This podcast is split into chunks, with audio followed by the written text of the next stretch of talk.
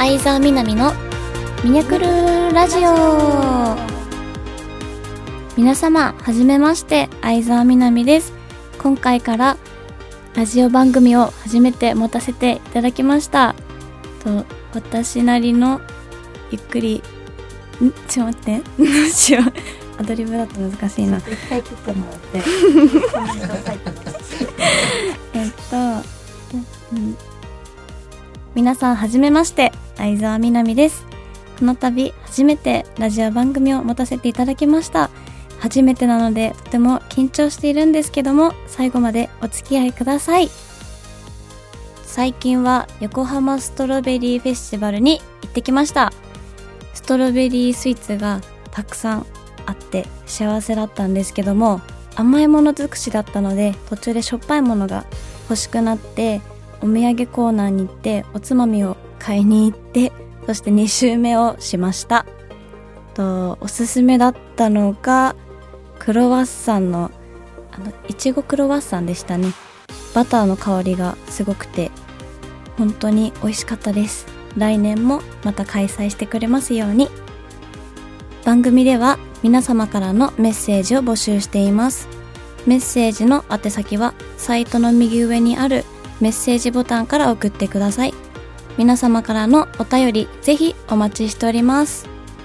それでは相沢みなみのミナキュル。あごめんなさい。ミニャクル。はい。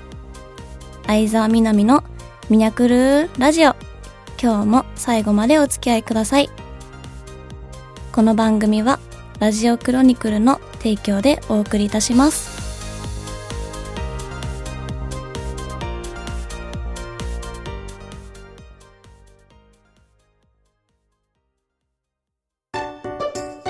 相沢みなみのみにゃみにゃみにゃ推しコーナー。このコーナーは私のおすすめを紹介していくコーナーです。今回は最近行ってみたおすすめのカフェを紹介していきたいと思います。時間が許す限りおすすめポイントを語りたいと思いますのでぜひ聞いてください。とまず一つ目が夜パフェで有名なパフェテリアベルです。渋谷から徒歩1分ほどで着きます。まず夜パフェって皆さん聞いたことあると思うんですけどいわゆる島締めパフェとも言って一日の締めにラーメンとかではなく甘いもので締めましょうという北海道発祥の風習ですね。私はお酒を飲まないのでラーメンで締めとかしたことないんですけど少し飲みの後の締めとか憧れていたんですよ。なので甘いものなら私にもできると思って興味津々でこの間やっと行けました。夜パフェに。でおすすめポイントなんですけどもまずお値段がだいたい2000円弱でお楽しみいただけます。夜パフェというくらいなのでお店は17時くらいからオープンいたします。店内はですね光を落とした大人の雰囲気だったんでとっても落ち着けました。パフェはもちろん全て美味しいんですけどもまず味がとてもなんかおしゃれで単純な味じゃないなと思いました。お酒を使ったパフェもたくさんあったのでぜひほろ酔い気分を味わいたい方にもぴったりだと思いました。あと季節ごとのいろんな食材を使っているので高級感のある味になっておりました。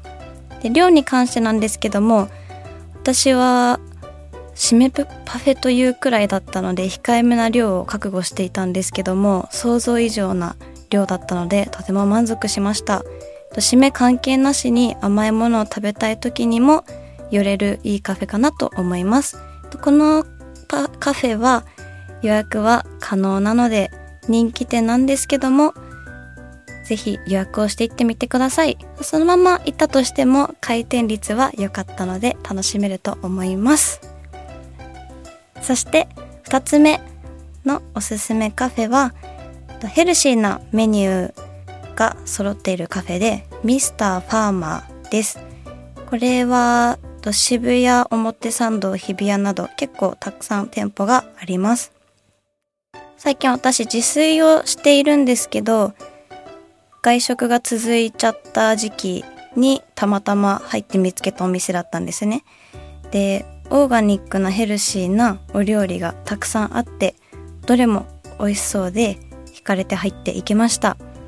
と、ミスターファーマーのお値段はだいたい2000円前後で、まあ、ランチにしては少し高いかなと思ったんですけどでも他のオーガニック系のカフェやレストランよりはお安いと思いますあとお得だなと思ったポイントはデトックスウォーターが飲み放題のところなんですけども結構自分でデトックスウォーターを作るとなるとたくさんのフルーツやお野菜を用意して自分だけが飲むとなると大変なのでこれが飲み放題なのは嬉しかったです。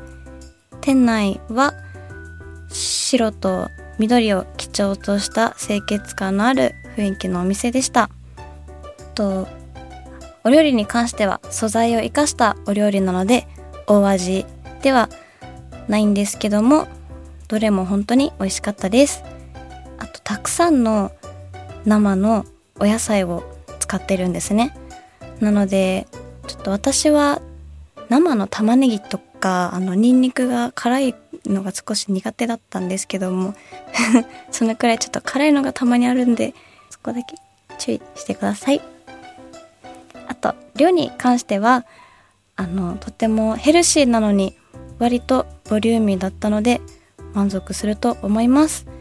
じゃ予約はできないのでお昼時や夕食前の混む時間の少し前に行くことをおすすめします。それでは今回は2店舗私のおすすめカフェを紹介してみました。是非興味があったら足を運んでみてください。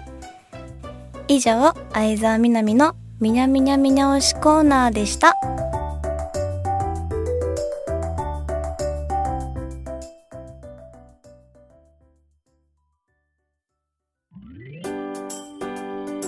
相沢みなみのラブラブミニャレターこのコーナーは皆様からのお便りをご紹介していくコーナーです。では、まず一つ目から、台湾の女性ファン館のゆうちゃんからのお便りです。みなみちゃん、ラジオ番組スタートおめでとうございます。ありがとう。私たちは違う国に住んでいますけど、ラジオでみなみちゃんの声が聞けて本当に嬉しいです。これからもずっと応援します。頑張ってください。とみなみちゃんはスタバ焼肉いちごトマト甘いものが好きです他に好きなものはありますか？ですね。私は他に好きな食べ物だと辛いものが好きです。あの唐辛子系の辛いものが好きでわさびからし山椒の辛い系は苦手です。あとこの時期は桜風味のものも好きなのでたくさん探し歩いています。ゆうちゃんはこの前の台湾バスツアーにも参加していただいたさしゆうちゃんはこの前の台湾のバスツアーにも参加していただいたんですけども本当女の子一人なのに来てくれてとても嬉しかったです。ありがとうね。これからも頑張ります。では続いてちょっとお名前はなかったんですけども紹介したいと思います。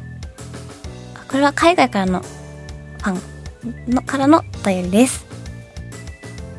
I want to know how you maintain your good figure and why do you like Starbucks Finally, when the pneumonia epidemic has passed, I hope you can come to Taiwan. When you go out to Japan, remember to wear a mask. Okay, the first of all, um, I do some stretch before bed and that is part of my daily routine now. And the reason I like Starbucks is because I can enjoy custom. And in the end, of course, I'll visit Taiwan again, and so I'm looking forward to see you. And please take care. と今の内容なんですけどもまず最初にそのいいスタイルをどうやって維持しているのかということに対して 私は毎日ストレッチをしていることが日課になっていてそれを続けています。で2つ目がどうしてスターバックスが好きなのっていう質問でと私はスタバはカスタムを楽しめるので好きだと答えました。なんか日本語になっちゃう。で最後にと今、ね、ウイルスとかのこともあるのでぜひそれが落ち着いたらまた台湾に遊びに来てください。とお出かけをする際にはマスクを忘れずにという内容だったのでぜひまた台湾に遊びに行かせていただきます。そして Please take care. お元気で。あそしておでお元気でいてください。ということです。はい。そしてもぐさんからのお便りです。3月からみなみちゃんがパーソナリティなんてすごい。みなみちゃんを知らないリスナーもきっと好きになるに違いない。本当に素敵な女性なのでファンがいっぱい増えると思います。これからももっともっと活躍できるようにお祈りしています。みなみちゃん大好き。ありがとうございます。頑張ります。はい。以上相沢みなみのラブラブミニャレターでした。はい OK です。安いです。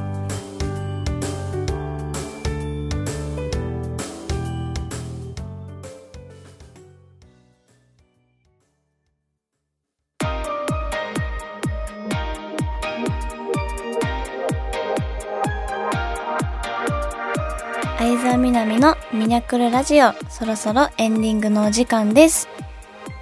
初らしいことも特になく相変わらず食について語るという回になってしまいましたが皆さん楽しんでいただけたでしょうか？まだまだ人前で話すには話し方が下手なのですが自分のラジオ番組を持たせていただいたこの機会この貴重な機会をきっかけにトーク力そして正しい日本語を学んでいけたらと思います。ぜひ Twitter とインスタもやっていますのでフォローもよろしくお願いいたします。